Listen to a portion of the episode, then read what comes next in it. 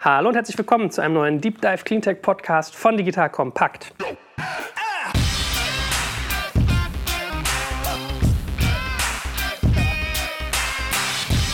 Mein Name ist Jörg Kaczmarek und ich bin ja hier eigentlich gar nicht der Master of Celebrations, sondern es ist ja der liebe David. Grüß dich, David. Hi, grüß dich, Joel.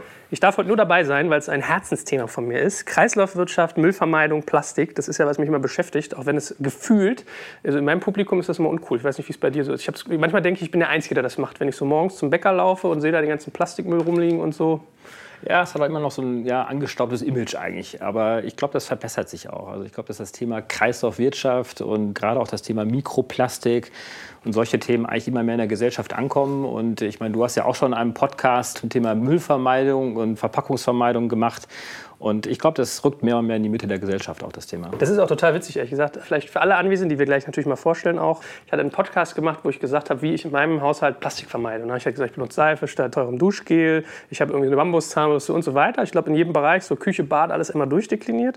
Und dann kam im Nachgang mir erst jemand geschrieben, Nati, so ein Windel-Babyproduktehersteller, dass sie das total toll finden, ob ich nicht auch mal Windeln testen will. Also demnächst spreche ich über Windeln. ja. Und dann hat mir eine Frau auch geschickt, sie meinte so, ey, du hast ein Thema total vergessen, wo ich mir auch erklären konnte, warum. Äh, Damenhygiene. Ja? Ja. Da kam dann so Plastikvermeidung, wenn es irgendwie um die Menstruation geht. Also die, die macht so Slips, glaube ich. Wo es gibt so Cups, ne? Da gibt es so äh, Cups, die du wiederverwenden kannst. Das war ein Wir sind wahrscheinlich nicht viel kompetentes Runde, um das ja. Thema zu sprechen hier, aber genau. aber man merkt, welche Vielfalt das annehmen kann. Und äh, es ist bei mir auch in der Tat so, wenn ich meinen Facebook aufmache, ich werde immer nur zugeworfen mit diesen ganzen Riffen, wo irgendwie Plastik drin rumschwimmt und welche Ansätze es wieder gibt, mit Eimern, die das aufsaugen und, und, und. Vielleicht tangieren wir das ja heute auch ein bisschen. Aber sag doch noch mal einen ganz kurzen Satz, lieber David, ganz kurz zu dir, was du machst. Wir haben ja einmal angefangen mit Solar, jetzt zu Plastik. Also wir merken Cleantech hier wirklich auf allen Ebenen. Genau, das ist ja die Idee unserer Serie hier, die äh, Cleantech-Themen ein bisschen mehr zu beleuchten. Ich bin Geschäftsführer und Gründer von DWR Eco. Wir sind eine auf Cleantech spezialisierte Beratungsagentur. Wir machen sehr viel im Bereich Kommunikation, aber auch äh, insbesondere im Bereich Politik, weil dieser Cleantech-Bereich auch ein sehr regulierter Bereich ist.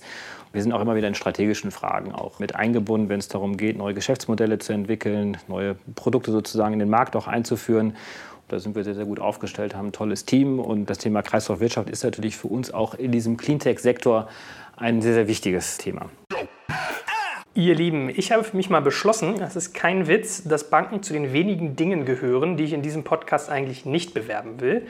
Einfach weil sie so oft angestaubt in ihrer Umsetzung sind, gefühlt häufig nicht im besten Interesse des Kunden handeln und, und, und. Aber für einen Anbieter habe ich beschlossen, eine Ausnahme zu machen, weil ich seine Umsetzung sehr frisch und das Produkt sehr unternehmerfreundlich finde. Und das ist Holvi. Holvi schreibt sich H-O-L-V-I und wurde 2011 in Finnland von Selbstständigen für Selbstständige gegründet. Natürlich ist Holvi in Finnland reguliert und auch für ganz Europa zugelassen. Also ihr könnt das nicht nur benutzen, wenn ihr in Finnland seid, sondern auch hier und das sehr, sehr gut. Holvi bietet nämlich eine Kombination aus Geschäftskonto für Selbstständige mit vielen Extras zur Rechnungsstellung und Buchhaltungsvorbereitung. Und das Ziel dabei ist, genau den Service zu bieten, den Selbstständige brauchen, um sich im Alltag mehr auf das eigene Geschäft zu konzentrieren, anstatt auf Verwaltung. Das Besondere an Holvi ist, dass sie nicht bloß ein schönes Bankkonto sind, sondern auch, wie schon erwähnt, ganz viele Funktionen rund um die eigene Buchhaltung bieten und du kannst über Holvi sogar einen Online-Shop erstellen, um deine Produkte zu verkaufen. Das heißt, auch ohne technische Kenntnisse wird dir also ganz viel abgenommen und du sparst super viel Zeit und Geld. Schau das Ganze doch mal an. Unter holvi.com ist das zu finden und oben rechts in der Ecke kannst du dann auch die deutsche Seite auswählen. Wie gesagt, voll verfügbar hier. Spannendes Produkt. holvi.com. Und nicht zu vergessen, Papa Joel hat auch wieder einen Gutscheincode für dich. Mit dem Code digitalkompakt18 in einem Wort geschrieben bekommst du die Preismodelle Grower und Complete für satte sechs Monate kostenlos. Mhm. Gut, du wirst gleich mal in das Thema Kreislaufwirtschaft eintauchen, dass du mal ein paar Zahlen gibst, ein bisschen Status quo, was passiert eigentlich wo. Aber bevor wir das tun, natürlich mal unsere spannenden Gesprächspartner hier. Ich habe vor mir auf dem Tisch liegen hier so ein Glasröhrchen. Das sieht schon aus wie so, wie ich früher aus dem Chemieunterricht eigentlich kannte. Äh, es geht um das Thema Strohhalme. Äh, stell dich doch mal ganz kurz vor und äh, sag vielleicht einen kurzen Satz, was du machst, bevor wir tiefer in dein Geschäftsmodell tauchen. Ja, hi, ich bin Sebastian, einer der Gründer und der Geschäftsführer von der Firma Halm und wir machen Trinkhalme aus Glas, die nachhaltige, wiederverwendbare Lösung für den Plastiktrinkhalm. Und ich darf sagen, ich habe gerade so ein Ding schon genommen, einmal so ungefähr anderthalb Meter in die Luft geworfen und auf unseren, was ist das hier, so Linoleumboden fallen lassen. Das sind, glaube ich, Fliesen, ne?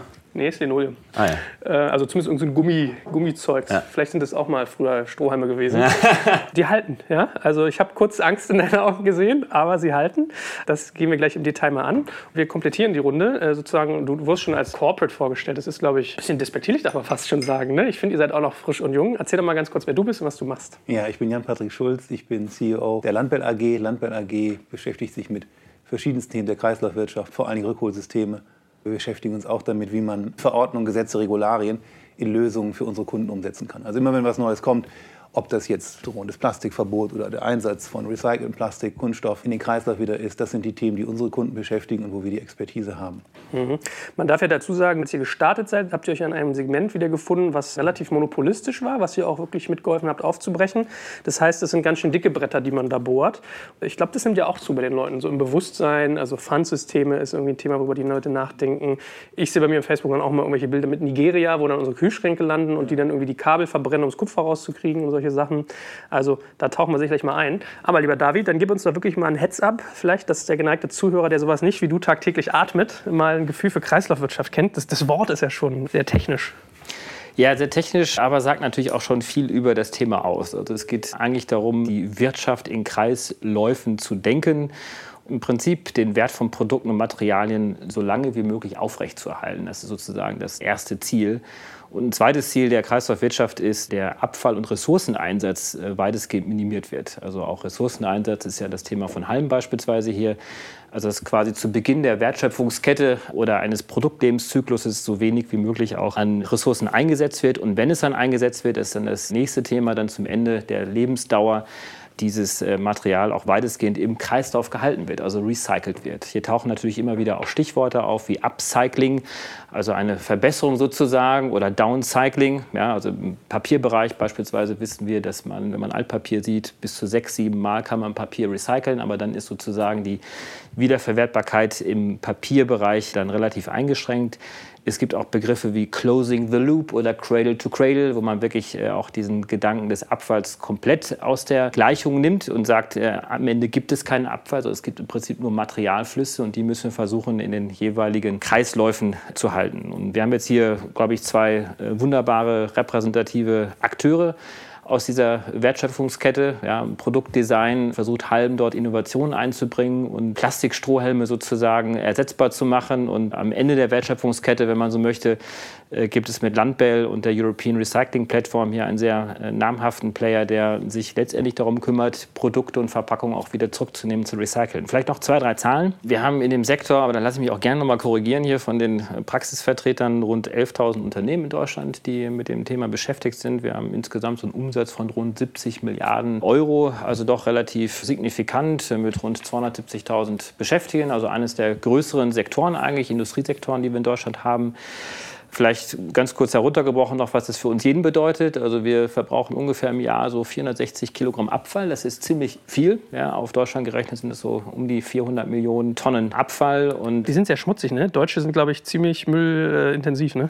Auf der einen Seite verbrauchen wir möglicherweise sehr, sehr viel im Vergleich zu anderen, weil wir einfach auch ein Wohlstandsland sind. Auf der anderen Seite kann man sicherlich auch sagen, dass wir mit zu den Recycling-Weltmeistern auch gehören. Das stimmt. Also wir sind schon diejenigen, die auch dank solcher Systeme, wie sie Landwehr mit aufgebaut haben. Ah, Sebastian ähm, guckt kritisch. Also ich, ich bin da ja eben anderer Meinung. Was ja eben auch unser Thema treibt, ist ja die Faktum, dass wir einfach nicht recycelt haben, sondern wir haben thermische Verwertung in China gemacht. Also das ist halt eben das Thema, was wir jahrelang Recyceln genannt haben. Und deswegen Und Weltmeister ist ja immer relativ. Ey, Ja? Also ja.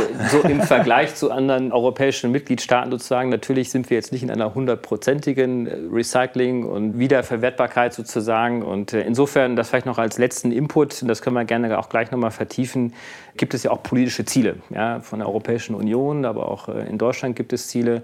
Und im Verpackungsbereich beispielsweise gibt es ja ein Ziel, dass äh, Kunststoffverpackungen bis 2030 komplett wiederverwertbar gemacht werden sollen und dass wir auch bis zu 75 Prozent der Verpackungsabfälle auch wieder recycelt werden sollen. So, wir haben Und das ist ja auch tatsächlich so. Also es ist ja nicht so, natürlich gehen auch Kunststoffe vor allen Dingen mittlerweile natürlich sortenreine, also Einwegpfand, wo man ein gutes sortenreines Material hat. Das geht ja nicht dahin, weil es Müll ist, sondern das geht dahin, weil es einen Wert hat. Daraus werden ja neue Produkte gemacht. Aber Recycling-Technologien erfordern enorme Anstrengungen, enorme Investitionen. Und das mit dem Recycling-Weltmeister stimmt schon. Dass wir noch nicht da sind, wo wir hinwollen, das ist ja völlig klar. Und dass man irgendwann die Vision hat, zu Zero Waste zu kommen, das ist sicherlich gut. Und auf dem Weg dahin sind wir. Aber ob das jetzt 10, 20 oder 30 Jahre dauert, ist eine andere Geschichte. Und dass noch viel zu tun ist, ist richtig. Aber deswegen, was du auch sagtest, David, dass wenn die Politik die Ziele anspruchsvoll genug setzt, wenn das im Wettbewerb irgendwo sich entwickeln kann, werden wir auch irgendwo dahin kommen. Ich bin halt immer so ein bisschen hinterhergerissen mit dieser Formulierung, weil einfach das in der Wahrnehmung dazu führt, dass die Menschen denken, ich muss nichts unternehmen. Rein ja. vom Vokabular, was da verwendet wird, heißt es ja. auf Deutsch, wir haben kein Problem. Wir reden über eine Klimakatastrophe, auf die wir zusteuern. Und wenn wir weiterhin Wörter benutzen, die da heißen, wir sind Weltmeister im Müll wegmüllen oder äh, recyceln, ja, in Anführungsstrichen, dann ist es halt eben in der Wahrnehmung nicht so, dass die Leute merken, oh mein Gott, ich muss hier an mir auch was ändern. Und gerade eben in Deutschland. Und ja, wobei die Ziele ja auch politisch klar sind. Es geht darum, im ersten Schritt überhaupt nicht nur zu vermeiden, das wirkliche Recyceln, das Einsammeln und tatsächlich aufbereiten und, und wieder in den Kreislauf zurückführen. Das ist ja nur die letzte Möglichkeit. Mhm. Und es setzt ja auch früher an, auch da, wenn man sieht, was im Augenblick zum Beispiel in Frankreich diskutiert wird oder auf der europäischen Ebene, wie man tatsächlich Unternehmen verpflichten kann, Kunststoff, der recycelt ist, auch wieder einzusetzen in andere Produkte. Aber da stehen natürlich sehr viele Hürden. Das ist dann nicht lebensmitteltauglich, das kann man dann nur in bestimmten Bereichen einsetzen. Das sind die Themen, mhm. die diskutiert werden. Und das kommt ja dadurch, dass wir auch soziale Bewegungen haben, wo die Politik reagiert. Und daraus entstehen Ziele, dadurch entstehen Gesetze und Verordnungen das wird dann dementsprechend umgesetzt. Und das ist das Interessante. Und deswegen kann man ja nur begrüßen, wenn sich auch Start-ups damit auseinandersetzen, wie kann man es überhaupt vermeiden. Mhm. Die entscheidende Frage ist immer, wie kann man das skalieren, wie kann man das größer machen und wie kann man mehr dafür gewinnen. Da gibt es viele First Adopter. Und dann hat man eine Gruppe, die das wirklich interessiert.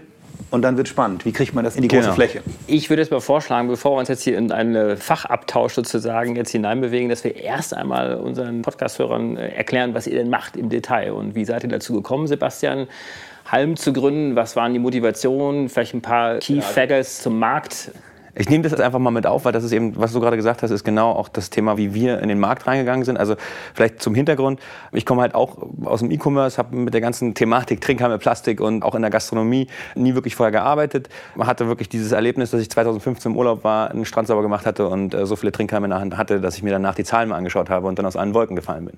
Und dann haben wir uns eben nach Alternativen umgeschaut. Wie sind denn die Zahlen?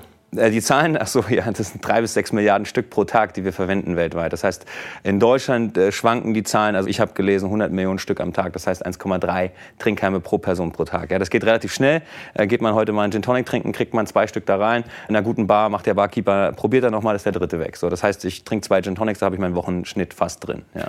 Kannst du mal sagen, ich habe es jetzt teilweise schon gehabt, dass Leute so kommen und sagen, ja, alle reden über Strohhalme, das ist doch so ein Doesn't Move the Needle Thema, das ist doch gar nicht das Größte, sondern das Größte ist doch was ganz anderes, meinetwegen irgendwie Verpackungen von Waschmitteln oder ja. Industrieplastik oder, oder, oder. Also äh, kannst du den Leuten wirklich mal bebildern, wenn jetzt alle Leute aufhören würden, Plastikstrohhalme zu benutzen, ja. was für ein Impact wäre das? Also das sind äh, 500 Orca-Wale pro Tag vom Gewicht her, einfach mal. Ja, also man muss überlegen, wenn ich alle Trinkhalme von einem Tag nur äh, aneinander reihe, muss ich einmal zum Mond fliegen, um einen Schluck zu trinken. Die Thematik ist beim Plastiktrinkhalm, dass der eben aus dem billigsten Plastik gemacht wird. Deswegen ist eben genau dieser Recyclingprozess auch ein bisschen kompliziert und er ist eben auch derzeit so ein bisschen die Speerspitze von, wir sind einfach Menschen, die sich nicht darum scheren. Ja, das ist ja eine Trinkhilfe am Ende des Tages. Wenn wir es mal runterbrechen, gibt es im Gesundheitssektor Menschen, die das wirklich benötigen, ja, die einfach nicht ohne einen Trinkhalm trinken können, aber ansonsten ist es ein Produkt, was de facto keiner braucht. Und dafür, dass wir es dann drei bis sechs Milliarden Mal am Tag benutzen, ist schon ziemlich krass. Ja. Warum wird das denn benutzt? Also ich weiß, bei meinen Kids ist das so, wenn ich mit denen ins Lokal gehe, kriegen die per se irgendwie in ihre Apfelschorle immer so einen Strohhalm reingesteckt. Und ich ja. habe gelernt, ich war bei Vapiano mal und habe gefragt, warum die auf einmal da so Trinkhalme haben. Und dann kam für mich so raus, speziell amerikanische Touristen finden es eklig, in Restaurants ihren Mund an Glas zu führen, was ich ein bisschen pervertiert Genau, also die, das Faktum ist, dass die Menschen wirklich denken, der Plastetrinkhalm, der wäre hygienischer. Also das heißt, die stecken sich den BPA-versorgtes Stück Erdöl in ihren Mund, kauen noch darauf rum, haben das vielleicht noch in einem Heißgetränk äh, oder ein Alkoholiker, wo sich eben das BPA auch noch mit auflöst. Und Thema Kreidezähne zum Beispiel habe ich letztens auch einen Artikel gelesen, dass die jetzt wohl sagen, also Kreidezähne sind wohl mittlerweile weiter verbreitet als Karies und löst halt die Zähne von den Kindern auf und ist eindeutig auf BPA zurückzuführen. Liegt auf der einen Seite der Hormonhaushalt der Mutter, aber natürlich, wenn ich mir die Dinger dann noch im Mund schiebe, dann noch darauf schön den ganzen Tag rumkaue, was eben Kinder auch machen, dann führt es eben dazu, dass wahrscheinlich dann dieser Stoff noch mehr in den Körper eingeht. Ja. Warum gibt es da keine keine Regulierung, dass man sowas da nicht drin haben darf? Also in jedem Scheiß darf kein BPA drin sein oder schon? Das ist eine gute Frage. Ja, das ist eine sehr gute Frage. Also ich glaube auch, auch das ist der Trinkheim. Der Trinkheim ist halt ein nicht wahrgenommenes Problem gewesen bis vor kurzem. Ja, dass einfach, dass er eben so häufig da ist und so klein ist, nimmt man ihn nicht wahr. Wenn man heute zum gedeckten Tisch geht, ist das letzte Stück Einwegplastik, was ich auf einem gedeckten Tisch heute finde, ist ein Plastiktrinkheim. Wenn ich irgendwie ins Lokal gehe und mir da einen Steak bestelle und das kommt auf einen Plastikteller mit einer Plastikgabel und mein Bier kommt in einen Plastikbecher, dann würden alle ausflippen. Aber den Plastikstrohhalm, den akzeptieren wir noch. Ja, also das ist halt auch so ein Behavior Change und das ist halt eben auch, wie wir als Halm angetreten sind, zu sagen, wir wollen nicht ein ökologisches Produkt bauen, was nur ökologisch ist, sondern eben auch einen Mehrwert bieten, der dazu führt, dass die Menschen das konsumieren, nicht nur, weil sie diesen ökologischen Gedanken haben, sondern weil sie es einfach geil finden, weil unsere Halme sehen einfach geiler aus, du hast einen besseren Geschmack, ja, es bleibt halt 100% geschmacksneutral und deswegen auch dieser Kreis, was du gerade gesagt hast, dass wir eben versuchen, wirklich in diesen Markt zu drängen und nicht nur zu sagen, okay, kauft das, weil ihr rettet damit die Welt, sondern kauft es, weil ein Fischmesser hat auch jeder zweite zu Hause und benutze ich, wenn ich es brauche. Und genauso ist es. Ja, da gehört einfach ein wiederverwendbarer, egal welcher Art, ein wiederverwendbarer Trinkheim, wenn man den mal braucht, dass man ihn einfach zu Hause hat. Das finde ich ein sehr interessanter Aspekt an dem Thema, auch wenn wir mit Startups sprechen. Viele kommen eben über dieses grüne Thema, über Kreislaufwirtschaft, die Welt wird besser dadurch, was auch völlig richtig ist, aber damit gewinnt man eine gewisse Zielgruppe. Wenn man aber tatsächlich dem Kunden oder dem Konsumenten einen anderen Mehrwert noch erklären kann, dann kann man es leichter skalieren, dann wird das auch erfolgreich. Und wenn es erfolgreich ist, dann ist es auch wieder gut für Müllvermeidung oder Recycling und andere Themen. Das ist so die Dynamik, die ideal wäre, weil man bekommt eine gewisse Gruppe genau über das Thema, über die Sicherheit ist natürlich schon eine ganz andere Dimension. Das war mir auch gar nicht so klar. Ihr Lieben, heute möchte ich den Männern unter euch, die zu faul zum Shoppen sind oder sind ja fairerweise doch ein paar, noch einen tollen Partner von uns ans Herz legen. Und zwar, da muss ich mich wirklich nicht schämen, das ist gar kein harter Marketing-Talk, sondern ich kenne das Unternehmen seit es gestartet ist 2011. Ich weiß halt, wie die Kinder dort heißen, der Mitarbeiter. Ich habe sie die ganzen Wachstumsphasen über gesehen. Das sind wirklich gute, bodenständige, angenehme Menschen, die richtig hart arbeiten und einen tollen Job machen. Und zwar Modomoto. Ja, habt ihr vielleicht schon mal gehört? Meines Wissens ist es der erste Outfits-Box-Service in Deutschland. Und wie funktioniert das Ganze? Wenn ihr keinen Bock auf Shopping habt, meldet ihr euch einfach auf Modomoto an. Gebt ein paar Präferenzen an, also Sachen wie Marken, Größen, vielleicht auch den Anlass, ja, wenn ihr zum Beispiel eher was fürs Büro sucht oder doch für die Freizeit. Und dann nehmen sich wirklich professionelle Stylisten eurer Sache an. Ja, ihr kriegt quasi von einem echten Modeexperten Outfits zusammengestellt, nach Hause geschickt und kauft dann einfach nur die Teile, die euch gefallen. Ihr telefoniert auch vorher mit denen und die Gespräche mit so einer Stylistin sind wirklich immer total nett und unkompliziert. Die Boxen werden auch mit jedem mal besser, ja, da man sich ja genauer kennenlernt und euch auch immer Feedback geben kann, was in der nächsten Box so berücksichtigt wird. Und ganz ehrlich, das Ganze ist nicht wirklich teurer als im Laden. Es ist bequemer von der ganzen Abwicklung. Es ist kein Abo und ihr kriegt, wenn man es mal de facto wirklich nachrechnet, eigentlich eine kostenlose und persönliche Stilberatung zu eurem Klamottenkauf on top. Darum lege ich euch ans Herz, probiert das Ganze mal aus unter modomoto.de und wie das immer so ist, der Papa hat einen Gutscheincode für euch mit digital kompakt, also in einem Wort geschrieben, kriegt ihr dort als Neukunde 50 Euro Rabatt ab einem Einkauf von 150 Euro. Also wenn das nicht die perfekte Gelegenheit ist, um es zu testen und euch überzeugen zu lassen, dann weiß ich auch nicht. Sebastian, lass uns doch gerne gleich nochmal das Geschäftsmodell von euch nochmal vertiefen, Vertriebswege mhm. und so weiter und so fort. Aber vorher vielleicht, Jan Patrick, wie seid ihr denn in den Markt hineingekommen? Ja. Klang ja gerade schon so ein bisschen an, ihr seid Monopolbrecher gewesen. Könnte man euch auch als äh, Start-up bezeichnen, zumindest damals noch, dass ihr in einen etablierten Markt hineingekommen seid? Wie war euer Werdegang und was macht ihr heute?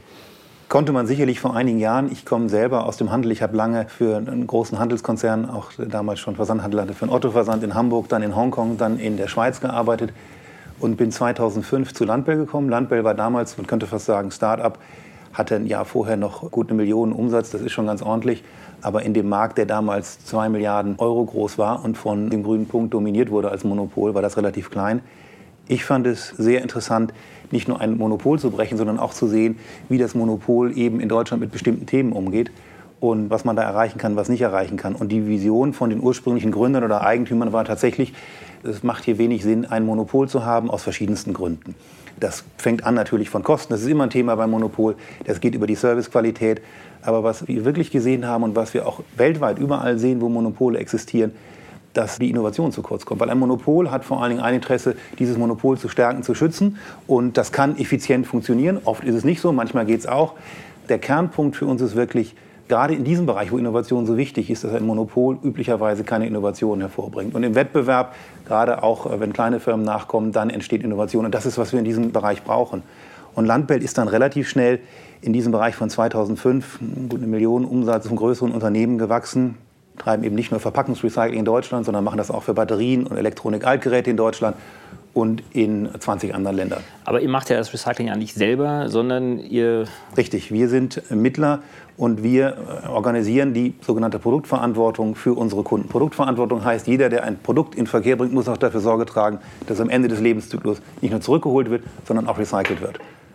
Und das setzen wir für unsere Kunden um. Das können große Fast-Moving Consumer Goods sein, das können große Elektronikhersteller sein. Und das organisieren wir für diese Kunden weltweit. Wir haben selber keine eigenen Behälter, wir haben keine eigenen Fahrzeuge, sondern wir sind Mittler zwischen denen, die das machen müssen, also die die gesetzlichen Vorgaben für Recycling umsetzen müssen, und denen, die es dann tatsächlich zurückholen und auch recyceln. Ich glaube, so vom Ablauf macht es total Sinn, dass wir dann jetzt mal anfangen hier mit Vermeiden, Abfall, überhallen und dann bei dir raus. Ich habe nur eine Frage, die brennt mir auf der Seele. Und sie mag total dumm sein, ne? aber das frage ich mich jedes Mal, wenn ich in irgendeine Drogerie laufe. Warum gibt es eigentlich keine Pfandsysteme für Waschmittel, für Duschgels, für irgendwie Haarspray? Und warum gibt es teilweise keine Nachfüllgeschichten? Also ich kaufe sowas immer nur in so großen Plastikbuchsen. Gibt es. Im Oktober wird der nächste Startup Award Green Alley stattfinden. Und das sind genau die Themen, mit denen die Startups, mit denen wir sprechen, sich auseinandersetzen, wo sie sagen, warum muss das eigentlich so sein? Warum kann man nicht Nachfüllbehälter machen? Das Interessante ist, dass unsere Kunden, also ob das jetzt die Hersteller von solchen Duschgels und anderen sind, mittlerweile sehr hohes Interesse an dem Thema haben, weil sie zum einen sehen, die Konsumenten interessiert das Thema, zum anderen sehen sie auch, dass möglicherweise Regulierung in diesem Bereich kommt dass auch dort wieder die EU oder, oder nationale Gesetzgebung sagt, muss das wirklich so sein oder können wir da anspruchsvolle Ziele setzen, die dann die Firmen erfüllen müssen. Deswegen wird es mehr und mehr in diesem Bereich geben und wir sehen immer mehr Startups im Green Alley Award, wo wir vielleicht später nochmal zukommen, eben die auch an solchen Lösungen arbeiten. Und da gibt es interessante Sachen. Aber die gibt es eben noch nicht in den Drogerien oder in den Aber ich glaube, das ist auch eher eine Gesetzgebungsproblematik, dass eben ja durch die Sicherheit, also du musst ja auf der Verpackung genau den Inhalt auch kennzeichnen können. Also wenn da das kleine Kind an eine Verpackung rangeht, das trinkt, dann musst du wissen, okay, das war da drin. Und das heißt also, wenn ich mit Verpackung X da hinkomme in eine Drogerie und das dann nachfülle, das ist, glaube ich, ja das Grundproblem. Das kommt natürlich auch dazu. Also da gibt es viele Sachen, die gelöst werden müssen. Ja. Aber das ist nichts, was, was unmöglich ist. Das ist eine Vielzahl von Dingen, die noch. Das ist, glaube ich, die größte Herausforderung dabei noch, ja. ja. Gut, wollen wir mit, mit Halm mal anfangen, weil ihr ja sozusagen auf dem Vermeidungstrack seid und dann äh, gehen wir irgendwie in den Entsorgungskanal rein. Was für ein Geschäftsmodell macht ihr? Beschreibt doch mal deinen, deinen Strohhalm. Du hast gesagt, das sei, wie hast du es genannt, der, der Tesla unter den Strohhalm? Das ist der Tesla unter den Trinkhalmen, genau, weil der sieht einfach richtig geil aus. Du trinkst einfach viel, viel schneller damit und er kostet auch ein bisschen mehr. der Strohhalm also, als solcher, aber er wird ja wiederverwertet. Genau, das ist ja das Grundthema, dass er eben sehr, sehr ökologisch ist. Natürlich brauchen wir Energie, um Glas herzustellen, aber du kannst den halt an deine Enkel vererben. Also vielleicht einfach nochmal, um den Kreis zu schließen, wir haben halt uns, als wir damals dann aus dem Urlaub zurückgekommen sind, eben wirklich Gedanken gemacht, was sind die Alternativen. Wir haben es am Anfang sogar probiert, irgendwie den Restaurants zu sagen, wir hätten gern keinen Trinkheim. Es hat aber in 95 Prozent der Fälle nicht geklappt, weil es einfach auch in dieser Verhaltensmuster drin ist. Und haben dann einfach alle möglichen Alternativen durchprobiert, sei es Bambus, sei es Metall, Papier. Alle haben ihre Nachteile. Papier weicht durch. Bambus ist nicht von der Hygiene nicht wiederverwendbar in der Gastronomie. Und Metall hast du das Problem, dass du einfach nicht durchschauen kannst und deswegen der Gast es einfach nicht annimmt, weil da hat ja jemand schon mal vorher daraus getrunken. Und ich meine, woraus trinken wir seit hunderten von Jahren unsere Getränke? Aus Glas. Also deswegen haben wir uns dann einen großen deutschen Hersteller gesucht, die für uns eben diese äh, Trinkhalme herstellen. Die sind extrem bruchfest, du hast es anfangs schon gesagt, die kann man einfach in den Geschirrspüler stellen. Wir wollten also von Anfang an eine Lösung bauen, die in dem größten Verbrauchermarkt, nämlich in der Gastronomie, da wo der größte Impact auch ist, funktioniert, aber eben auch dafür sorgt, dass der Endkunde das Produkt geil findet.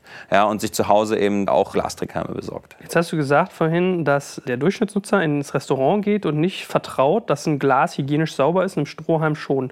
Warum soll er das jetzt bei einem Glasstrohhalm? Das ist eigentlich nur die Verlängerung des Glases, könnte man sagen. Na, prinzipiell ist es, wenn diese Menschen diese Problematik haben, dann werden sie die mit unseren Trinkhalmen genauso haben. Mhm. Ja, also Oder gibt es noch weitere Gründe, warum Leute Trinkhalme benutzen?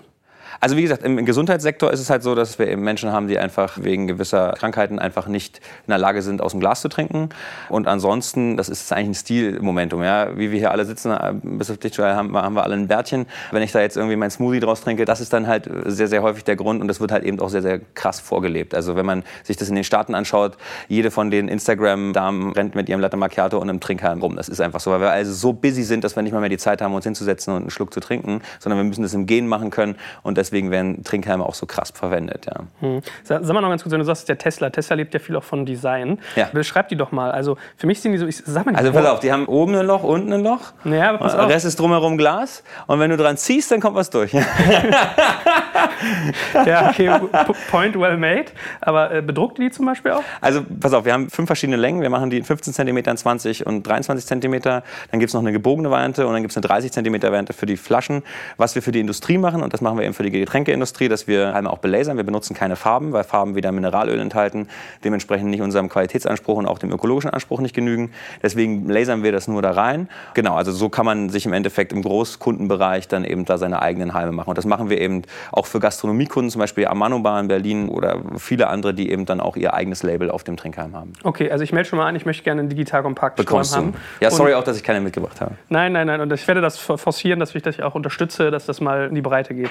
Weiter. Aber ihr verkompliziert ja sicherlich auch ein Stück weit die Prozesse in der Gastronomie, weil die Strohhalme nicht einfach mal weggeschmissen werden können, sondern genau. sie müssen gespült werden, mhm. sie müssen getrocknet werden. Äh, also das ist am Ende so, dass die Menschen oder beziehungsweise die Gastronomen, jeder Gastronom hat in der Regel eine Geschirrspülmaschine oder einen Glasgeschirrspüler. Da gibt es Besteckkörbe. In den großen Besteckkorb kriegst du 350 Halme rein. Ein Gastrogeschirrspüler hat einen Lauf von drei bis vier Minuten. Rein, raus, hingestellt, 15 Minuten später kannst du es wieder dem Gast geben. Also von der Verkomplizierung her ist es am Anfang nur eine reine Kopfsache. Es ist wirklich genau dieses Thema, oh mein Gott, das habe ich ja noch nie gehabt. Oh mein Gott, die können ja gegebenenfalls kaputt gehen. Oh mein Gott, da kann jemand draufbeißen. Das sind alles Sachen, die wir auch aus dem Markt hören, die am Anfang immer die gleichen Fragen sind. Und wenn sie es einmal benutzen, dann kriegen sie es nicht mehr weg. Also das ist halt eben genau dieses Thema, dass du auch gerade in der Gastro die Thematik hast, dass wenn wir mit Systemen reden, also mit großen Hotels, dann ist es, wenn wir einmal drin sind, dann funktioniert das, weil die einfach ihre Leute viel besser unter Kontrolle haben als das kleine Café um die Ecke.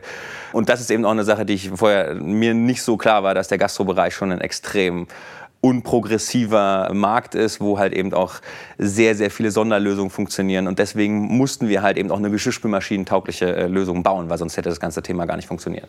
Was ist denn für euch das Hauptargument, wenn ihr auf Kunden stößt? Also ist es wirklich jetzt, äh, mach mal was Gutes für die Welt, vermeidet jetzt die Strinkhalme, wie das die Queen, glaube ich, gemacht hat. Sie hat ja, glaube ich, im, äh, sie hat auch das, im Buckingham Palace genau. sogar alle Strohhalme genau. verboten. Ja. Ich glaube, Adlon ist, glaube ich, auch diesen Weg gegangen, möglicherweise mit euch sogar. Ich weiß also wir nicht. sind im, im India Club im Adlon drin, im Adlon direkt noch nicht, aber im India Club, die benutzen uns auch schon seit fast einem genau. Genau, aber ist jetzt der Treiber sozusagen, äh, wir wollen was Gutes für die Welt tun? Oder habt ihr auch ein ökonomisches Argument, wo ihr sagt, das ist zwar teurer, aber ihr könnt den 100 Mal waschen und deswegen jetzt auf die Nutzungslebensdauer sozusagen ist es billiger, wenn ihr unseren Strohhalm Genau, also unsere Standardrechnung ist kleines Café mit 30 Sitzplätzen oder 40 Sitzplätzen, gibt so 300 Getränke mit Trinkheim raus am Tag, spart sich mit unserer Lösung 500 Euro im Jahr. Und was wir eben auch machen, also das ist die eine Seite. Die andere Seite ist, wenn dein Gast zu dir kommt und sich einen Gin Tonic bestellt für 10 bis 15 Euro und du ihm dann ein Stück Erdöl reinmachst. Das ist halt auch das, was gerade passiert bei den vielen Gastronomen, dass da einfach ein Umdenken stattfindet. Also wir sehen einfach auch in einem Gastromarkt, dass da die Michelin-Star-Köche eine ganz andere Motivation haben, unser Produkt zu benutzen, als das kleine Café um die Ecke, als eben ein Hotel. Ja, also es gibt verschiedenste Punkte. Klar kommt da immer auch ein Thema Greenwashing mit dazu, wenn wir jetzt über die vorauseilenden Gehorsam von den vielen Hotelketten reden, die jetzt eben lospreschen und keine Trinkhalme mehr verwenden, obwohl eben die EU-Direktive noch nicht in den Landesparlamenten durch ist, geht es natürlich da auch um Marketing. Ja. Und da werden ja gerade viele Lösungen irgendwie benutzt. Also da sei es mal Macaroni, gibt es irgendwo. Ja, äh, viele werden erstmal Papier nehmen. Papier wird aber langfristig nicht funktionieren, weil sie einfach preislich einfach mal das Vierfache ausgeben und am Ende die Dinger trotzdem wegschmeißen. Und deswegen ist unsere Lösung genau die, also wenn du 100 Mal unseren Trinkhahn benutzt hast, dann hat er sich wieder amortisiert und was wir eben den Kunden oder unseren Gastros-Kunden auch anbieten ist, legt euch zwei, drei von unseren Endkundenpaketen unter den Ladentisch, stellt euch ein Display dahin. Am Ende machen wir nämlich so, weil der Gast kommt und fragt, wo gibt's denn die Dinger? und dann verkaufst du ihm die auch noch. Das heißt, wir machen so aus dem Kosten- und Müllpunkt Plastiktrinkhalm einen Style und einen Einnahmenpunkt Glastrinkhalm. Was kostet so ein Ding? Also für den Gastronomen liegen wir unter einem Euro, da haben wir Staffelpreise pro Halm, egal welche Größe. Für den Endkunden fangen wir bei vier Stück äh, bei 17,90 Euro an. Also da sind wir schon recht preislich recht hoch unterwegs. Genau. 5 Euro für einen Strohhalm? Ja. genau.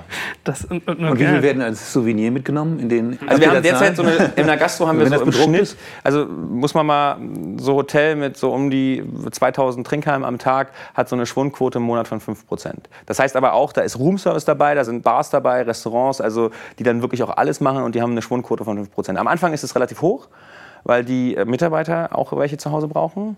Und dann eben auch nochmal genau dieses Usage ist, ja, das ist wie gesagt ein sehr, sehr kleiner Artikel. Wenn ich den mal irgendwo hinschmeiße oder so, oder dann schmeiße ich den doch mal mit weg, weil es eben noch so drin ist. Das haben wir auch gemerkt, dass man die ersten ein, zwei Monate ist einfach noch ein bisschen höher. Dann nivelliert sich das eigentlich so runter, ja. Was sagt deine Erfahrung? Wann machen die Dinger die Grätsche, nach wie viel mal benutzen? Werden die trüb zum Beispiel auch, wie also Gläser? Im, wir, wir wissen, nein, das ist eben das Schöne an dem Glas. Ja, Glas wäscht immer was weg. Also auch die Fensterscheiben, wie sie hier sind, wird immer ein bisschen was abgetragen. Ob der chemischen Zusammensetzung ist es halt eben so, dass alles gleichmäßig abgetragen wird, was wir eben bei anderen Glasarten nicht haben. Deswegen werden die trüb, unsere werden eben nicht trüb. Das ist halt das Schöne. Ja, wir haben auch Halme gesehen, die wurden in der Gastro, also wirklich mit Hardcore-Gastro-Geschirrspüler über 4000 Mal verwendet, sehen fast aus wie neu. Ich glaube, ja. Glas ist eine Flüssigkeit eigentlich, ist gar kein Feststoff. Kann das sein? Glas ist Sand. Ich habe mir mal sagen lassen, früher waren das so Fenster, wurden unten immer dicker, weil die noch fließen. Das, ich das ist kein Witz. Ich glaube, es war eher äh, die schlechte Produktion. Ja. Aber das Gute beim Strohhalm ist, man kann ihn immer wieder umdrehen auch. Ne? Also insofern ist das Problem wahrscheinlich nicht. Aber lass uns doch noch mal kurz in euer Vertriebsmodell hineingehen. Du hast eingangs gesagt, du kommst selber aus dem E-Commerce-Bereich. Mhm. Hast du da jetzt auch vieles von deinen Erfahrungen hier schon mit einbringen können? Wie ist euer also, dass Vertrieb? Man, dass man die Standards spielt, also klar, die Marktplätze, eigenen Webshop, dass wir über die sozialen Kanäle Performance-Marketing machen, das ist ganz klar. Unser Hauptaugenmerk liegt aber wirklich gerade darin, einfach auch an die Gastronomen ranzugehen. Das heißt, wir machen sehr, sehr viel PR. Wir gehen halt wirklich auch an die Medien, treten an die Medien heran, weil es eben auch ein Thema ist, was die Medien auch tragen können und wir nicht einfach nur ein Produkt haben. Und wir eben auch die Gastronomen direkt angehen. Das heißt, wir sind auf sehr, sehr vielen Veranstaltungen, auf Messen und sind jetzt eben auch dabei, die ersten großen Kooperationen zu schließen, dass wir eben sagen, okay, wir sind bei den großen Gastrozulieferern. Wir attackieren gerade den LEH, haben da jetzt die erste Listung in Österreich durchgebracht und werden halt jetzt versuchen, wirklich in Deutschland so durchzustarten, dass wir da auch flächendeckend verfügbar sind. Ja. Das heißt also, am Ende haben wir aber drei bis vier Bereiche. Wir haben einmal den Direktvertrieb an den Endkunden, wir haben einmal die Gastronomie, dann haben wir die Industrie. Ja, und mittelfristig wollen wir eben auch Zulieferer werden. Das heißt also, wir wollen eigentlich auch für größere Glasmarken dann im Endeffekt dann nochmal ein Anbieter werden. Hast du darüber nachgedacht, so in die Höhle der Löwen zu rennen oder sowas, dass du irgendwie so TV-Aufmerksamkeit kriegst? Ja, kannst die Idioten alle ablehnen. Also, nee, Höhle der Löwen haben wir, haben wir gesagt, nein, machen wir nicht, hält uns nur auf. Lustigerweise, da wird, glaube ich, jetzt in einer der nächsten Ausgaben wird einer von unseren Mitstreitern, und das sage ich eben auch, das sind für uns keine Konkurrenz, weil die eben auch, also Eat Apple zum Beispiel ist in den Bereichen essbare Trinkheime unterwegs und die sind zum Beispiel auch dort. Ja. Ja. Ich persönlich finde das Format nicht so wirklich professionell und deswegen haben wir gesagt, nein, wir wollen ganz woanders hin und deswegen ja, kann ich verstehen, aber hilft ja manchmal für Natürlich hilft die mediale Aufmerksamkeit immer. Ja. Aber die scheint ihr auch wirklich auch zu haben. Wir gehen nachher noch mal so ein bisschen in dieses ganze politische Umfeld noch mal ja. rein, aber vielleicht vorher die Frage auch Richtung Jan Patrick. Wenn die jetzt erfolgreich sind mit Halm, dann habt ihr ja weniger Geschäft, weil letztendlich weniger zurückgenommen werden muss. Verpackungsplastikbereich sowieso. Möglicherweise irgendwann mal gibt es auch eine Endlebensdauer sozusagen dieses Glashalms. Mhm. Sind das jetzt Gefahren und Disruptionen, wenn das jetzt von einer Produktpalette zur nächsten sozusagen wiederholt wird, äh, für euer Geschäftsmodell? Oder wie geht ihr damit um? Beziehungsweise vielleicht da auch gerne noch mal ein bisschen ins Detail auch reingehen, was denn gerade so eure Herausforderungen sind, wo sind eure Geschäftsbereiche? Mhm. Haben wir weniger Geschäft? Ja, mit Sicherheit. Ist das schlimm? Nein, finde ich überhaupt nicht schlimm. Weil letztendlich, wir haben drei Bereiche. Einmal ist das eben diese Rückholung von den weggeworfenen Materialien. Das Zweite ist, dass wir unsere Kunden, und davon gibt es Millionen weltweit, die mit diesen Verordnungen klarkommen müssen, die beraten wir in diesem Bereich, wie sie das am besten umsetzen. Und dann haben wir auch noch einen Teilbereich, die äh, Software herstellt, genau für Rückholsysteme, wie man Rückholsysteme betreibt. Also wir stellen auch die Werkzeuge her, wie man Rückholsysteme betreibt. Wir haben uns schon relativ früh mit dem Thema auseinandergesetzt, weil es völlig klar ist, dass immer wieder in bestimmten Bereichen es wird weniger Verpackung benutzt, die Elektronikgeräte werden immer kleiner, immer weniger Material. Das heißt, ja, wir verlieren Geschäft, und nochmal, das ist überhaupt nicht schlimm, weil wir uns als Einspieler auf diesem Weg zum Zero Waste sehen. Und das wird lange dauern. Und wir sind eben nicht nur in einem Markt, der interessant ist, wo sich viel bewegt, sondern der auch für das Gesamtsystem etwas Gutes tut. Und vor dem Hintergrund haben wir schon vor sechs, sieben Jahren angefangen, uns sehr viel mit Startups zu beschäftigen, weil diese Entwicklung, wie vermeidet man Verpackung, wie vermeidet man Müll, da sind wir natürlich nicht gut. Das machen andere. Da haben wir schon vor einiger Zeit uns sehr intensiv mit Startups auseinandergesetzt. Wir haben ein, ein interessanter Aspekt, weil wir haben mit TerraCycle gesprochen relativ früh. Die haben diese Idee, dass überhaupt nichts mehr verbrannt wird, alles stofflich recycelt wird, was eine ziemliche Herausforderung ist, gerade in den USA, wo es noch sehr Landfill gibt, wo noch sehr viel weggeschmissen wird, wo auch noch extrem viel mehr Verpackung verbraucht wird und noch viel mehr und auch die Verpackungsdicke oft noch viel stärker ist, also viel, viel mehr Material noch verbraucht wird. Die sind mittlerweile weltweit tätig und das ist ein Startup, an dem wir uns beteiligt haben. Wir gesagt haben, die werden, wie wir mit Müll umgehen, in Zukunft verändern. Vor dem Hintergrund haben wir gesagt, wir müssen systematisch eigentlich diese Firmen finden, weil das wird unser Geschäftsmodell nachhaltig beeinflussen. Das ist aber auch nichts Schlimmes, weil wir auf lange Sicht sowieso in anderen Bereichen tätig sein werden. Rückholsysteme wird es immer geben, weil am Ende immer irgendwas weggeschmissen wird, immer irgendwas keinen Wert hat und wir können einen Teil vermeiden, aber nicht alles.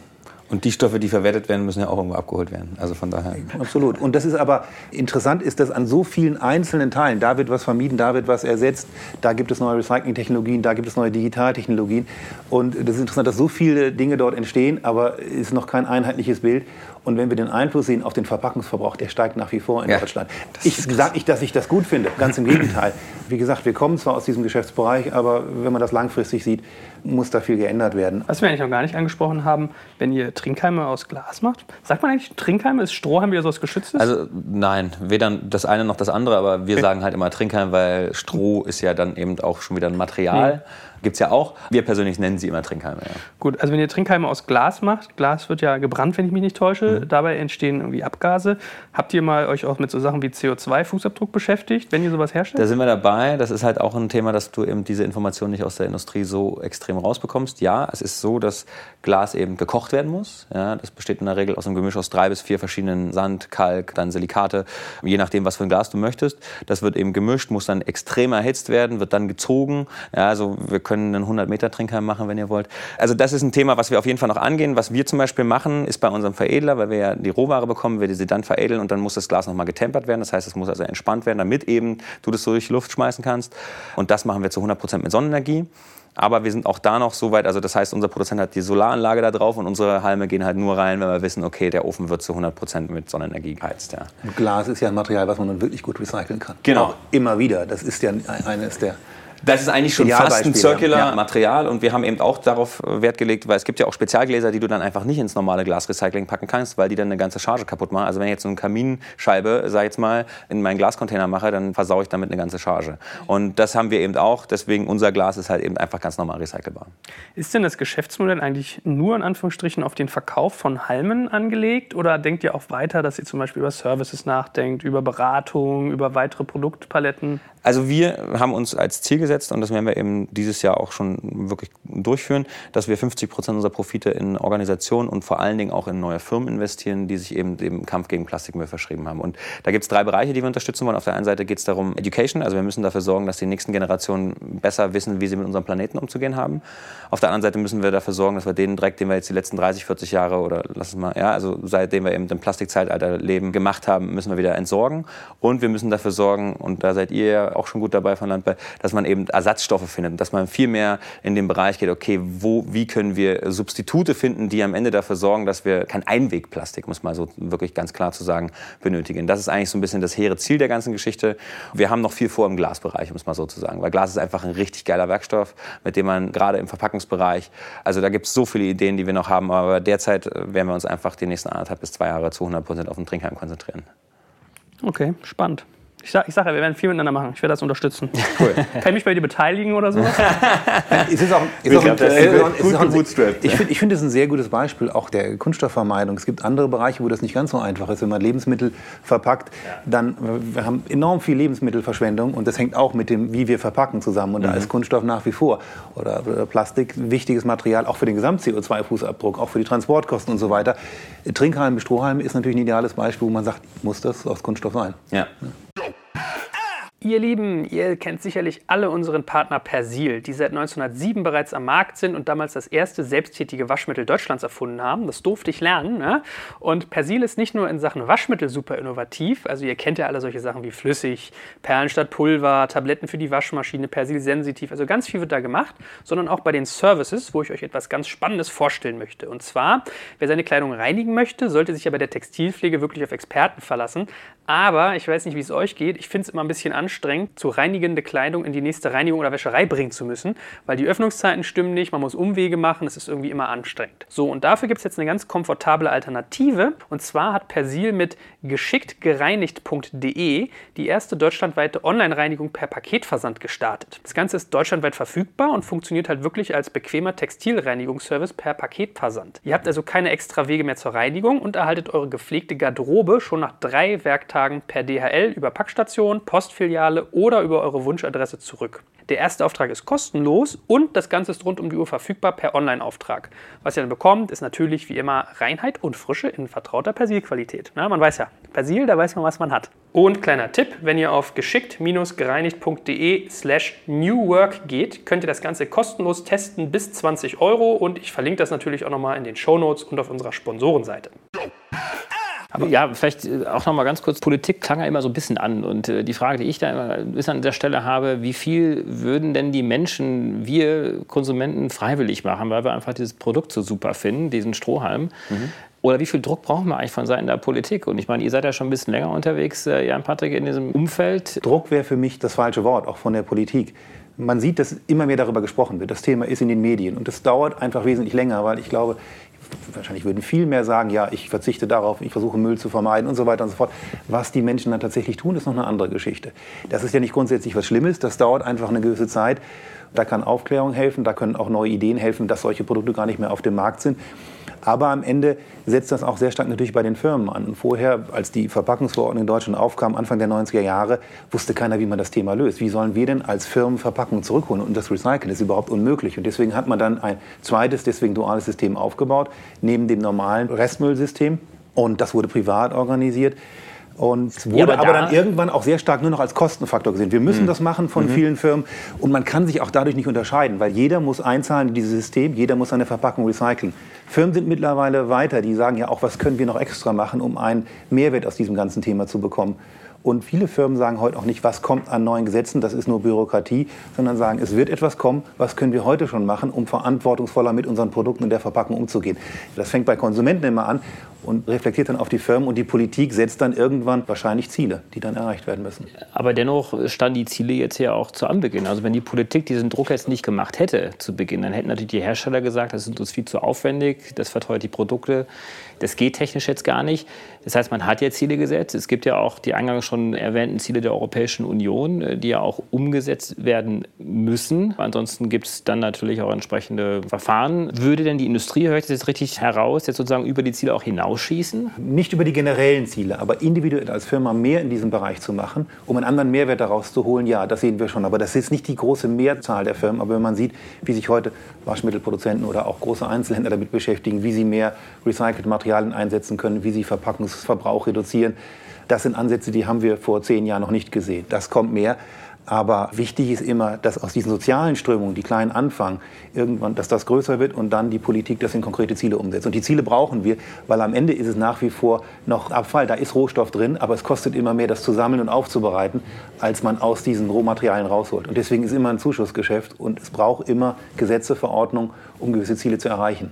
Oder auch sogar Verbote. Also wenn ich das richtig im Kopf habe, hat Irland ja auch bereits schon ein Verbot der Strohhalme ausgesprochen. Es gibt andere Länder, die auch nachgezogen sind. Schottland zum Beispiel, UK will auch Schottland, nachziehen. andere. In Seattle gibt es, also dann gibt es immer so Insellösungen. Aber so wirklich, dass jetzt ein Land mal wirklich gesagt hat, okay, that's it ist uns ehrlich gesagt noch nicht untergekommen. Also, ja, aber so fängt es ja immer an. So das sind ja immer, es sind immer einzelne Inseln, die dann, wo sich Ja, ja klar, am Ende ist es ja auch gut. Ich wäre ja blöd, wenn ich mich jetzt darüber beschweren würde, sondern es ist ja genau die Kerbe, in die wir auch schlagen. Und ich meine, wie gesagt, Ende Mai wurde eben auch dieser EU-Entwurf vorgestellt. Und natürlich beflügelt das unser Geschäft. Und wenn man eben, wie gesagt, sieht, vorauseilender Gehorsam, alle, alle großen Hotelketten merken eben, und das ist, glaube ich, auch wieder das, was du gerade gesagt hast, Herrn Patrick, dass einfach der Konsument auf der einen Seite Druck machen muss, ja, und es einfach Unternehmen auch geben muss, die aus der Privatwirtschaft kommen, die Alternativen bereitstellen. Das ist, glaube ich, ganz, ganz wichtig, weil wenn wir als Unternehmer in der Lage sind, den Konsumenten zu leiten, und das machen wir ja so oder so, ja, in vielerlei Hinsicht. Wenn wir dem sagen, das Waschmittel macht deine Wäsche am saubersten,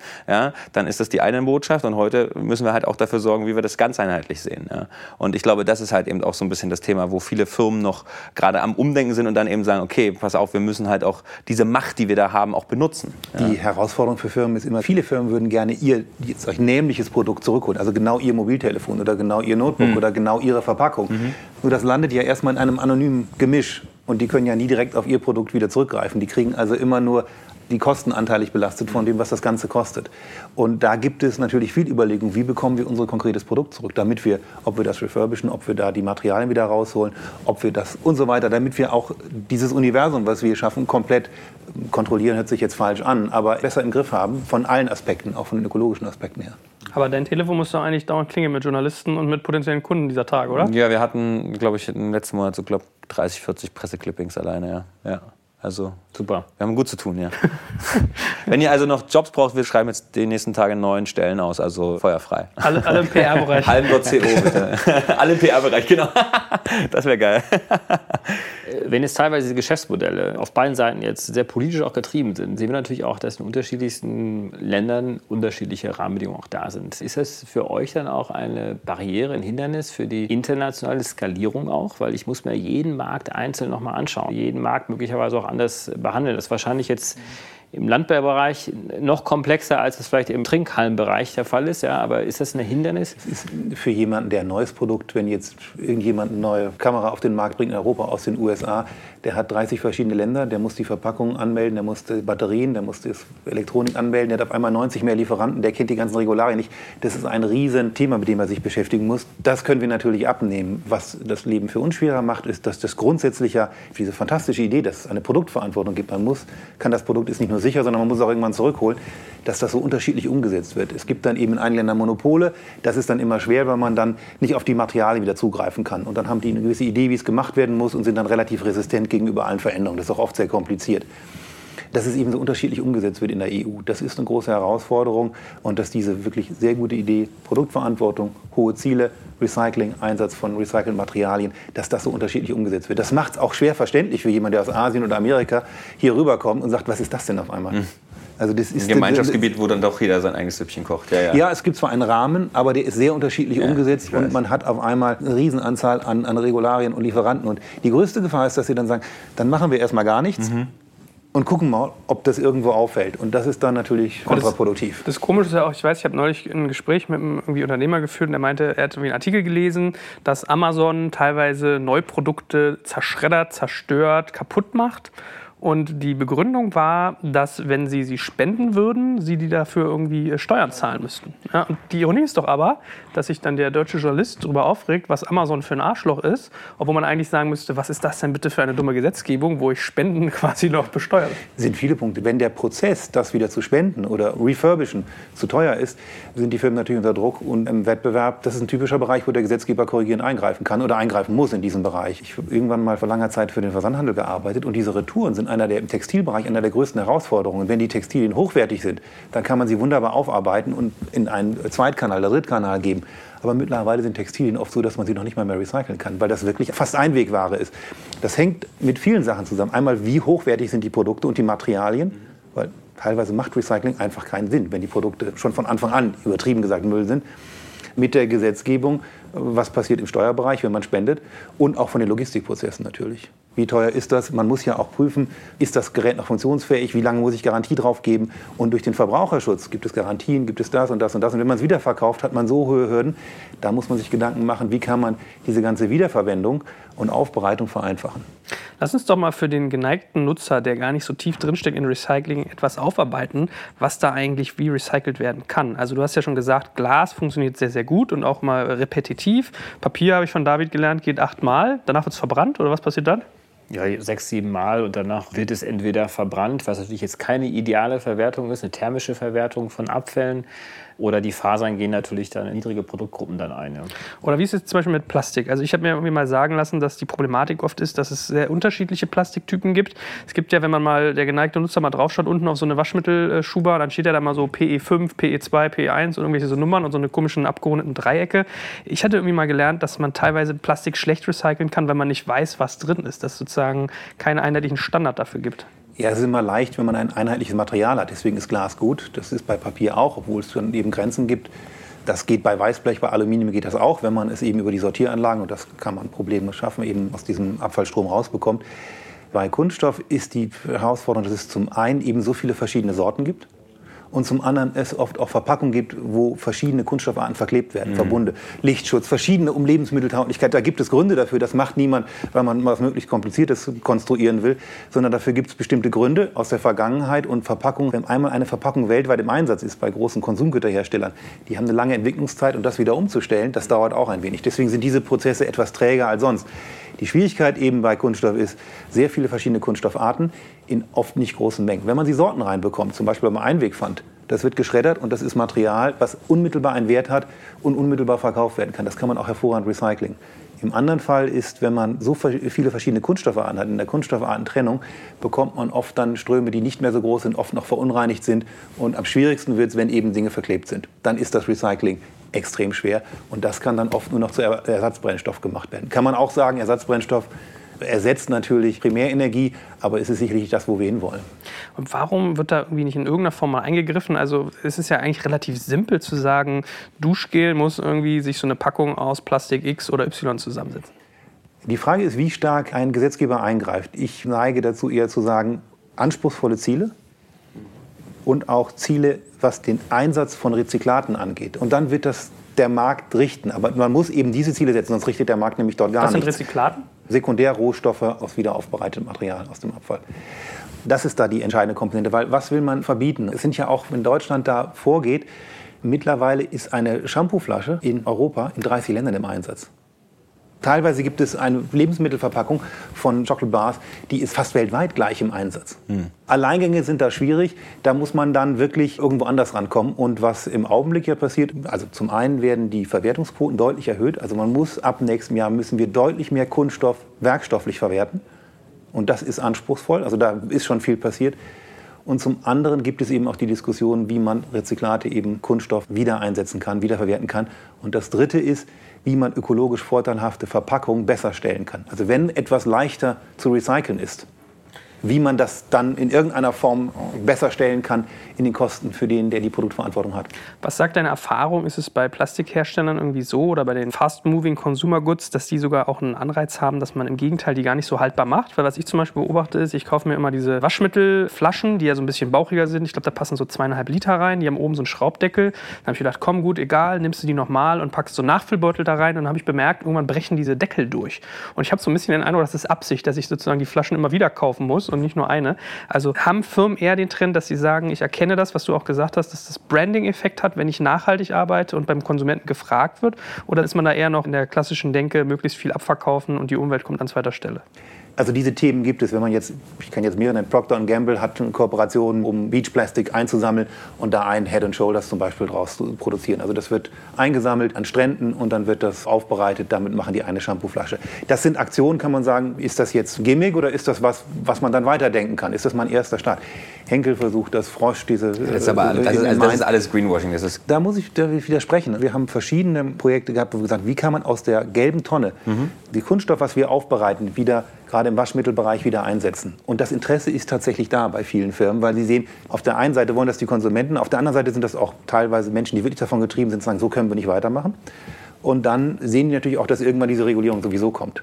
Und da denken Firmen mittlerweile schon weiter. Die sagen nicht, ich versuche Lobbyarbeit dagegen zu machen, sondern sagen eher, das kommt ohnehin. Wir sollten dann frühzeitig dabei sein. Aber es gibt es, aber wie gesagt, Also so eine Beach Cleanup Aktion finde ich halt eher, dass es kommt halt wirklich zu 100% aus der Marketingabteilung. Und dass man sagt, okay, wir versuchen, wie zum Beispiel ja ein Adidas das auch sehr medienwirksam macht mit seinem Parley Produktpalette, wo dann aber eben ich auch lernen musste, dass da nur 30% des recycelten Plastik wieder drin sind und ich das ja am Ende dann auch durch meine Waschmaschine wieder auswasche. Also das ganze Thema an sich gar nichts bringt, sondern eher kontraproduktiv ist. Und komme ich wieder genau auf diesen Punkt zurück. Wenn die Firmen uns Konsumenten versuchen zu erklären, es ist alles cool und wir machen mal einen Strand für euch sauber und dann kannst du dir das Shampoo wieder kaufen, dann haben wir ein Problem langfristig und dann haben wir ein größeres Problem. Das ist genau dieses, diese Man- Wahrnehmungsthematik. Das, das kann man so sehen. Ich sehe das eher anders, dass die Firmen dieses Thema aufgenommen haben und versuchen, was zu machen. Dass das noch nicht perfekt ist, das mag durchaus sein, aber ich sehe das eher, dass dieses Thema diskutiert wird, Mhm. dass die Konsumenten das einfordern und dass die Firmen anfangen, was zu machen. Und dann kommt möglicherweise eine Gegenreaktion, dann wird das diskutiert und dann muss man zur nächsten Stufe kommen. Ich finde es besser, als wenn gar nichts gemacht wird. Aber dieses Thema Greenwashing kann man sich lange darüber unterhalten. Im Zweifelsfall aus der Sicht würde man gar nichts machen und würde sich besser stellen. Das ist für mich dann auch keine Lösung. Also ich finde besser, experimentieren, gucken, ob es geht und dann gehen wir zur nächsten Stufe. Ohne dem Konsumenten zu sagen, jetzt ist das fantastisch und damit ist die Umwelt gerettet. Das ist die falsche Botschaft. Die Botschaft sollte eher sein, wir testen hier und wir hoffen, die Welt oder unsere Produkte etwas besser zu machen. Aber es, damit ist noch nichts gerettet. Ein erster Schritt. Ich, Waste. ich hänge ja mit dem Kopf auch noch ein bisschen am Pfandsystemgedanken. Sag doch mal, wenn du sagst, äh, diese PET-Flaschen, die ich in diesen Automaten reinschmeiße im Supermarkt und ich höre es crunchen, hast du gesagt, ein einheitlicher Plastikstoff, einfach verwertbar, super. Also ist ja wirklich dann in der Tat wohl diese Thematik nach wie vor, dass ich nicht weiß, was halte ich da eigentlich gerade in dieser Tonne genau in der Hand, dass ich diese Durchmischung habe. Was hält einen denn davon ab, zu sagen, DM, Rossmann und Co. stellen sich auch so eine Dinger auf und dann packe ich da irgendwie mein Shampoo rein oder diese schönen Aluminiumdosen äh, mit Haarspray. Was wäre da eigentlich denn der Blocker? Ist das zum Beispiel zu teuer? Ist das politischer dass du Wille? da wahrscheinlich wieder keine gleichen Stoffe hast. Du hast ja eingangs gesagt, weltweit benutzte Verpackung. Ja, der, der Unterschied ist dieses Einwegpfand. Der Konsument bringt es A zurück, weil er dafür Geld bekommt. Man kann dort keinen Müll reinstopfen. Die Schwierigkeit ist immer, wenn man Behälter aufstellt, kommt man sehr schnell zu einer Vermüllung. Gerade in diesen Geschäften. Da sieht man, man kann irgendwas reinschmeißen, da gehört zwar nur die Shampooflasche rein, dann wird aber alles reingeschmissen, was man gerade hat. Dann hat man irgendwo noch was in der Tragetasche drin und das ist die Schwierigkeit. Und das kostet dann so viel. Man hat Ein, Pfand, ein Pfandautomat für Duschgehen zu kriegen ist, glaube ich, schon machbar, oder? Nein, es ist alles machbar. Man muss nur, es hilft, wenn es rotierfähig ist, damit man das Einwegpfand auslesen kann. Das ist alles machbar. Die Maschinen gibt es natürlich. Und es gibt dort auch verschiedene, auch wieder Startups in dem Bereich, die sagen, wir wollen Elektrogeräte zurücknehmen. Das wird gewogen, da gibt es eine Kamera, die erfasst das. Und dann gibt es sogar einen Preis, der ausgespuckt wird. Diese Ansätze gibt es, aber es ist immer eine Frage der Vermüllung. Es ist eine Frage, hat man Platz dafür? Weil Einweg-Getränkeflaschen kommen häufig zurück. Da gibt es eine hohe Frequenz. Shampoo, wie lange hält so eine Shampoo-Flasche? Zwei, weiß ich nicht, einen mhm. Monat, teilweise noch länger. Eine Wasserflasche trinkt man aus und bringt sie zurück. Das ist immer eine Frage, auch wie viele verschiedene muss man dann aufstellen, weil äh, da gibt es ja auch wieder verschiedene Kunststoffarten. Und ich teure Verkaufsflächen, ja, die ich Aber das ist alles, das sind die Hindernisse. Das ja. ist nicht der Grund, es nicht zu tun oder nicht darüber nachzudenken, wie wir es machen können. Die Sortiertechnik mittlerweile funktioniert ja sehr gut. Die Schwierigkeit, die wir eher haben, ist, dass wenn immer ein gelber Sack, der ist relativ leicht. Der reißt zwar leichter, aber dadurch sind auch nur leichte Sachen dort drin. Und den kann man relativ gut trennen. Wenn es eine Tonne ist, dann sind oft noch ganz andere Materialien da drin. Bis zu 40, 50 Prozent Störstoffe. Das ist wirklich Müll, den man nur verbrennen kann, der in den Restmüll geht. Und die Schwierigkeit ist wirklich, dass man das Trendverhalten so verbessert, dass die Kunststoffe im gelben Sack tatsächlich aus der Sortieranlage so rauskommen, dass man sie auch verwerten kann. Also wir haben ja ein System, wo das funktioniert. Die Sortieranlagen funktionieren ja und äh, wir können die Kunststoffe rausholen. Wollte ich gerade mal sagen, gibt es doch mal ein Gefühl dafür, wenn ich so eine gelbe Tonne im Hof habe, ja, mit diesen, was passt da rein, ein paar hundert Liter, 200? 120. 120, gut. Wie viel Prozent davon werden sozusagen wieder aufgearbeitet? Wie viel Prozent werden verbrannt? Wie, wie geht man damit eigentlich um? Grundsätzlich haben wir eine gewisse Fehlwurfquote. Das kann alles Mögliche sein. Das können Babywindeln sein, das kann, kann Holz sein, irgendwas, was keine Verpackung ist. Eigentlich gehören ja nur Verpackungen da rein. Und von den Verpackungen wird im Bereich Papier und Glas gehen ja in andere Behälter. Was dort landet, ist Aluminium, Weißblech, Kunststoff und dann die Verbunde. Und im Kunststoffbereich müssen wir heute, also Stand 2018, 60 Prozent von dem, was in Verkehr gebracht wird, nicht was in der Tonne ist, weil das kann man mhm. nicht kontrollieren, was wirklich die Produzenten in Verkehr bringen, 60 Prozent davon überhaupt verwerten und 36 Prozent muss stofflich verwertet werden. Also daraus müssen dann wirklich wieder Rezyklate gemacht werden oder andere Dinge. Und diese Quote erhöht sich 2019 und diese Quoten werden auch erreicht, die werden auch übererfüllt, aber es wird immer schwerer, weil eben das Gemisch über die Fehlwürfe oder über die Verbunde sehr anspruchsvoll wird. Gerade die Verbunde sind eine große Herausforderung. Was ist denn so mit diesem Mythos? Manche Leute sagen ja, also, äh, ist scheißegal, ich muss das gar nicht in die gelbe Tonne werfen, ich kann es auch in die schwarze werfen, die Sortieranlagen sind so gut, die machen die Arbeit für mich. Ist dem so? Ja, die, was in der Restmülltonne landet, wird ja zum größten Teil verbrannt. Das Altmedikamente sind oder eben die Windeln und diese ganzen Sachen, das muss auch verbrannt werden. Und wenn das, was da landet, das kann teilweise rausgeholt werden, wenn das zum Beispiel Weißblech ist oder andere Sachen, das wird vor der Verbrennung natürlich rausgeholt. Aber Kunststoff wird mit verbrannt. Das heißt, Kunststoff, der in der Restmülltonne oder schlimmst von der Biotonne landet oder wo auch immer, wird verbrannt. Naja, aber in der Biotonne eben nicht. Ne? Das ist ja auch ein Riesenthema, dass wir eben ja immer, also durch die Fehlwürfe ja. in den Biotonnen haben wir eben nicht nur das Thema, dass unsere Fische die Mikroplastik irgendwann essen, sondern dass wir es jetzt auch bald im Steak finden werden. So. Und wenn wir uns die Felder anschauen, auf die das geschüttet wird, das ist eben auch ein Thema. Wo Richtig, das kommt und, aus dem, ja. Und ich glaube, das ist auch eine riesen Herausforderung, genau dieses, sagen wir mal, der Gemeinschaft irgendwie zu erklären, wie zu recyceln ist. Beim Tanken ist es relativ einfach, da hast du dann nur den Böppel, der passt dann nur bei dir da rein. Ja, das ist halt echt schwierig. Und bei, aber ich, ich will Frage, mal zurückkommen die, auf dieses Deutschland-Weltmeister. Ja. Ich finde den Punkt sehr sehr gut, den du gemacht hast. Wir sollten nicht sagen, wir sind Weltmeister und alles ist in Ordnung. In Deutschland ist das System sehr weit. Da geht noch wesentlich mehr. Das Aha. muss man auch ganz klar sagen. Aber wenn wir sehen, gerade dieses Thema Plastik in den Weltmeeren. Nach wie vor werden in Asien oder in bestimmten Bereichen über die Flüsse riesige Mengen reingeschwemmt. Was wir heute drin haben, ist das, was wir seit 50 Jahren oder vor langer Zeit mal reingeschmissen haben. Das ist noch drin. Mittlerweile landet aus Deutschland relativ wenig da drin. Da gibt es Systeme, die das sicherstellen. Das, was wir heute da drin haben, kommt aus ganz anderen Ländern. Das hat nichts mit gut oder schlecht zu tun, das hat einfach was mit Entsorgungssystemen zu tun, mhm. die da noch nicht vollständig aufgebaut sind. Das mhm. hat auch was mit Verpackungsgrößen zu tun, die da ganz anders sind, teilweise viel kleiner, weil die Leute sich eben die großen Verpackungen gar nicht leisten können. Ja. Die müssen kleinere Verpackungen ja. kaufen, das ist schwerer zu sammeln, das ist schwerer zu recyceln und so weiter. Also das ist wirklich ein weltweites Thema und deswegen in Deutschland auf Kunststoff zu verzichten, weil man meint, man macht was für die Meere. Dadurch passiert da erstmal gar nichts, weil in Deutschland das Kunststoff großformatige holen wir raus und das recyceln wir auch. So, liebe Hörer, für heute sind wir schon wieder am Ende unseres Podcasts angelangt. Wenn euch das Thema aber noch weiter interessiert, habt ihr die Möglichkeit, euch auf Patreon extra lange Podcasts von uns zu besorgen. Also quasi jeweils einen Director's Cut, der noch einmal 10 bis 20 Prozent länger ist und dementsprechend mehr Inhalt bietet. Patreon schreibt sich wieder Patron, nur mit E dazwischen, also Patreon. Und unter patreon.com slash dekompakt könnt ihr euch für monatlich ein paar Taler besagte extra lange Podcasts klicken. Dort ist dann übrigens auch keine Werbung enthalten, sondern diese wird ans Ende geschnitten und auch sonst kommt ihr in den Genuss unterschiedlicher Extra-Inhalte wie unser Recherchematerial, die Teilnahme an all unseren Gewinnspielen und, und, und.